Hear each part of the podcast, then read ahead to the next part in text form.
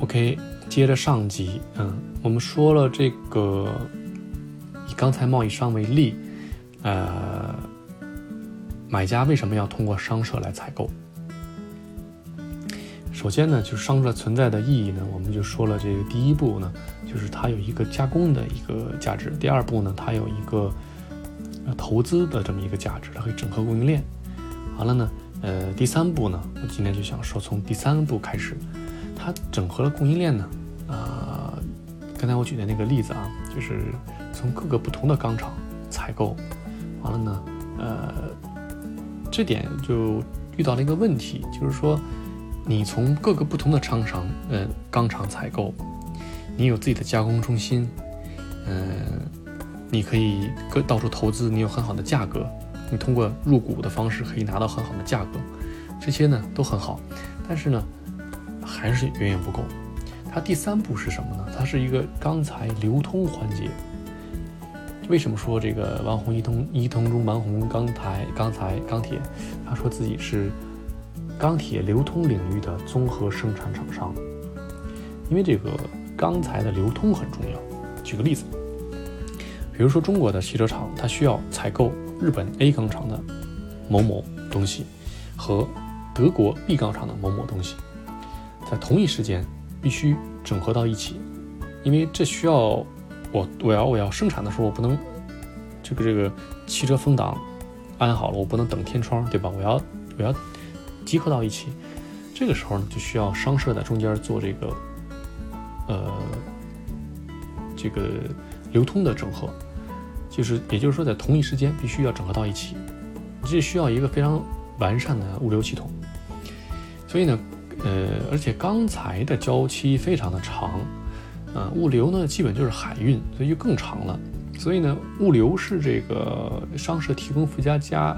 提供的这个附加价值比较核心的一点。嗯，日本的商社呢，它基本上都有自己的物流系统，甚至有自己的物流公司，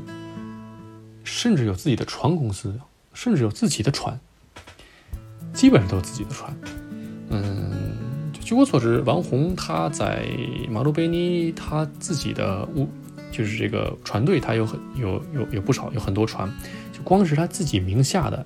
自己名义的船，应该就有五十六艘船，在这个世界各地在在在跑集装箱船，包括散货船，所以他有这个很好的话语权。他之所以就是说综合商综合商社之所以很就在社会。在这个商商场里边很厉害，是因为它综合性。就比如说今年二零二零年十二月、十一月就年底这块的集装箱爆仓，就是到东南亚的价格直接涨了百分之九百，到这个南美呢就就就就就别提了，可能七百美金的一个小柜，可能涨到一万美金都有可能，就是已经天文数字了。所以谁能订到仓，能抢到柜子，谁就能有。活路能有先机，对吧？你这东西你你运不出去，你没有钱拿嘛，对吧？所以呢，就日本几大船公司呢都有这个商社的背景。这就是第三，就是呃流通环节、物流环节它的一个整合。第四步啊，就是这个金融这块儿，呃，很简单一略过简单的这个带过一下啊，就是刚才提到了投资，就是商社的核心呢，它不只是这个投资。它还有这个对中下游、上中下游融资的需求，呃，还有就是对各个环节的风险控制。咱就说这个日本吧，就是日本它，嗯，也不仅日本吧，反正其他国家好像一般的工厂都不会提供融资。比如你跟这个宝钢买货，宝钢给你嗯两年账期，这一般不会，一般的情况下不会，除非有什么特别的。可是客户呢，他有这个需求，哎，我我要，比如说半年的账期，一个一年的账期，所以呢，你有这个需求，钢厂又不给这个这个账期，所以呢，这个东西就有了一个融资的需求。还是那句话，买卖双方都不做，或者说都不愿意做的事儿，商社就来做，所以呢，商社还有这个融资方面的这么一个功能。还有一点就是这个风险控制。就是这个，其实这个是可能其他地方会说，就是说，嗯，工厂他自己卖和找商社买，其实就是因为商社它有一个风险的控制。其实这一点我在之后的一个文章会提，就是说工厂卖家为什么想通过商社来买东西。那这次今天是讲的是买家为什么想通过商社买。嗯，呃，还有一个就是那个呃商社的这个除了融资方面，还有一个就是嗯海外的网络。咱们就说它第五步吧，就商社的这个进化图谱第五步，哎，就是这个海外网络。海外网络的话，其实很简单啊，就是嗯，比如说美国吧。美国一般情况下，呃，都会有每个大城市都会有这个办事处。日本就别提了，日本商社嘛。中国的话呢，可能每个大的北京、上海啊，起码这个，呃，有十个以上的这种中国的办事处。还有很多叫不上名字的小国家呀，什么的，也基本上呢，每个国家都有一个办事处。然后大国呀，可能有十几个办事处。所以呢，这些这么多的分支，它有什么目的呢？就是信息的收集。和业务的业务的拓展就是非常快，这个呢，你说你客户，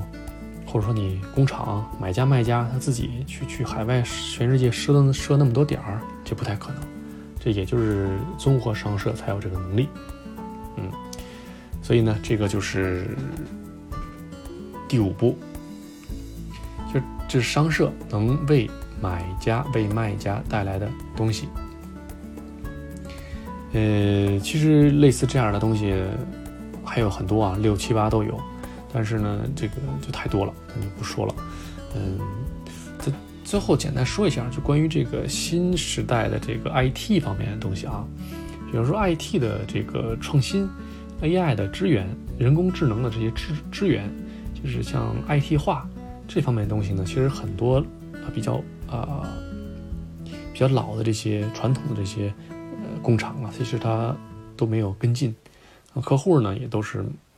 就是没有这个，呃，在关注这些东西。所以呢，商社这块呢，还有出了一个部门，专门做这个 IT 的更新，IT 的这个就是咨询，嗯，就像类似于像艾森哲呀，像这个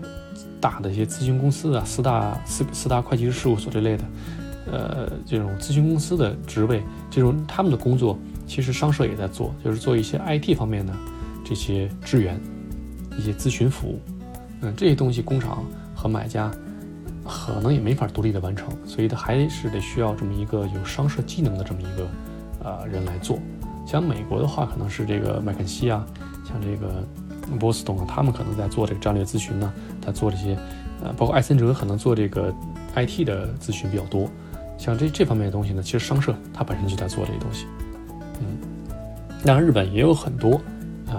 ，IT 咨询公司和这个经营类的咨询公司也有啊，这块咱就不提了。呃，今天就是说了一下，呃，一个经典的案例，就是说这个商社是一个什么样的东西，一个比较经典的案例。嗯，再加上呢，我的呃一些自己的一个体会，就是说这个我一些刚才的背景做一些体会。分享一下我认为的这商社存在的意义。其实从这个简化图谱一到六就可以看出呢，其实都是一种提高附加价值这种体现。像一个社会的分工不同，就产生了就是说它既然存在，它就合理的这么一个意思。一个例子，嗯，就中国呢，其实如果要存在这样的综合商社呢，其实也一样的很难被这个取代的。嗯。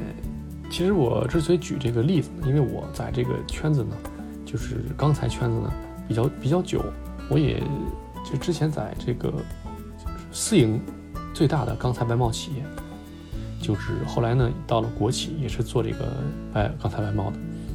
所以我发现呢，就是这些企业吧都很难做大，或者说就很容易被取代，就是因为它没有彻底的发挥刚才我说的一到六项的这些技能。其实这个也很简单，道理很简单，因为就是我们国家的贸易呢，贸易公司呢，除了国企之外呢，其实其实国企也包括啊，一般的私企啊、国企啊，其实也就是这个近三十年才发展起来的，就是才三十年的这个对吧？才三十年的这个这个历史，你说它怎么有可能建立那种像日本嗯五大商社那种物流网啊，那种资金量啊、供应链呐、品牌知名度啊、信誉啊，基本上就不太可能。人家那个公司都很久很久了，可能呃新中国还没建成的时候，可能丸红啊、伊藤忠啊，就早就在跟中国在已经做生意了，跟清朝人对已经在在做生意了。所以这个没什么可比性啊，这个也没什么说的。我觉得唯一可比的就是说，嗯，欧美的一些资源类的贸易商，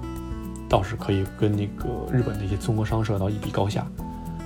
嗯，他们做这些粮油啊，这些呃矿类啊、铁矿啊、煤矿啊这些大宗贸易的时候呢，他们也有自己的一个 know how。所以呢，他欧美的大宗贸易商呢，嗯，其实跟日本的商社是可以拼一拼的。只不过呢，呃，欧美的这些嗯大宗贸易商呢，它比较局限，它局限于资源类，它没有日本商社那种像什么从铅笔芯呢到航天器啊，就发呃涵盖那么大的领域。所以说呢，日本商社是一个特殊的存在，它和它的那个历史背景有关。这里就不说，不再说这个历史的问题了。今天呢，我点个题，就是说这个嗯商社存在的意义。就是从这个呃附加价值开始说，这次呢主要是说的是这个对买家的意义，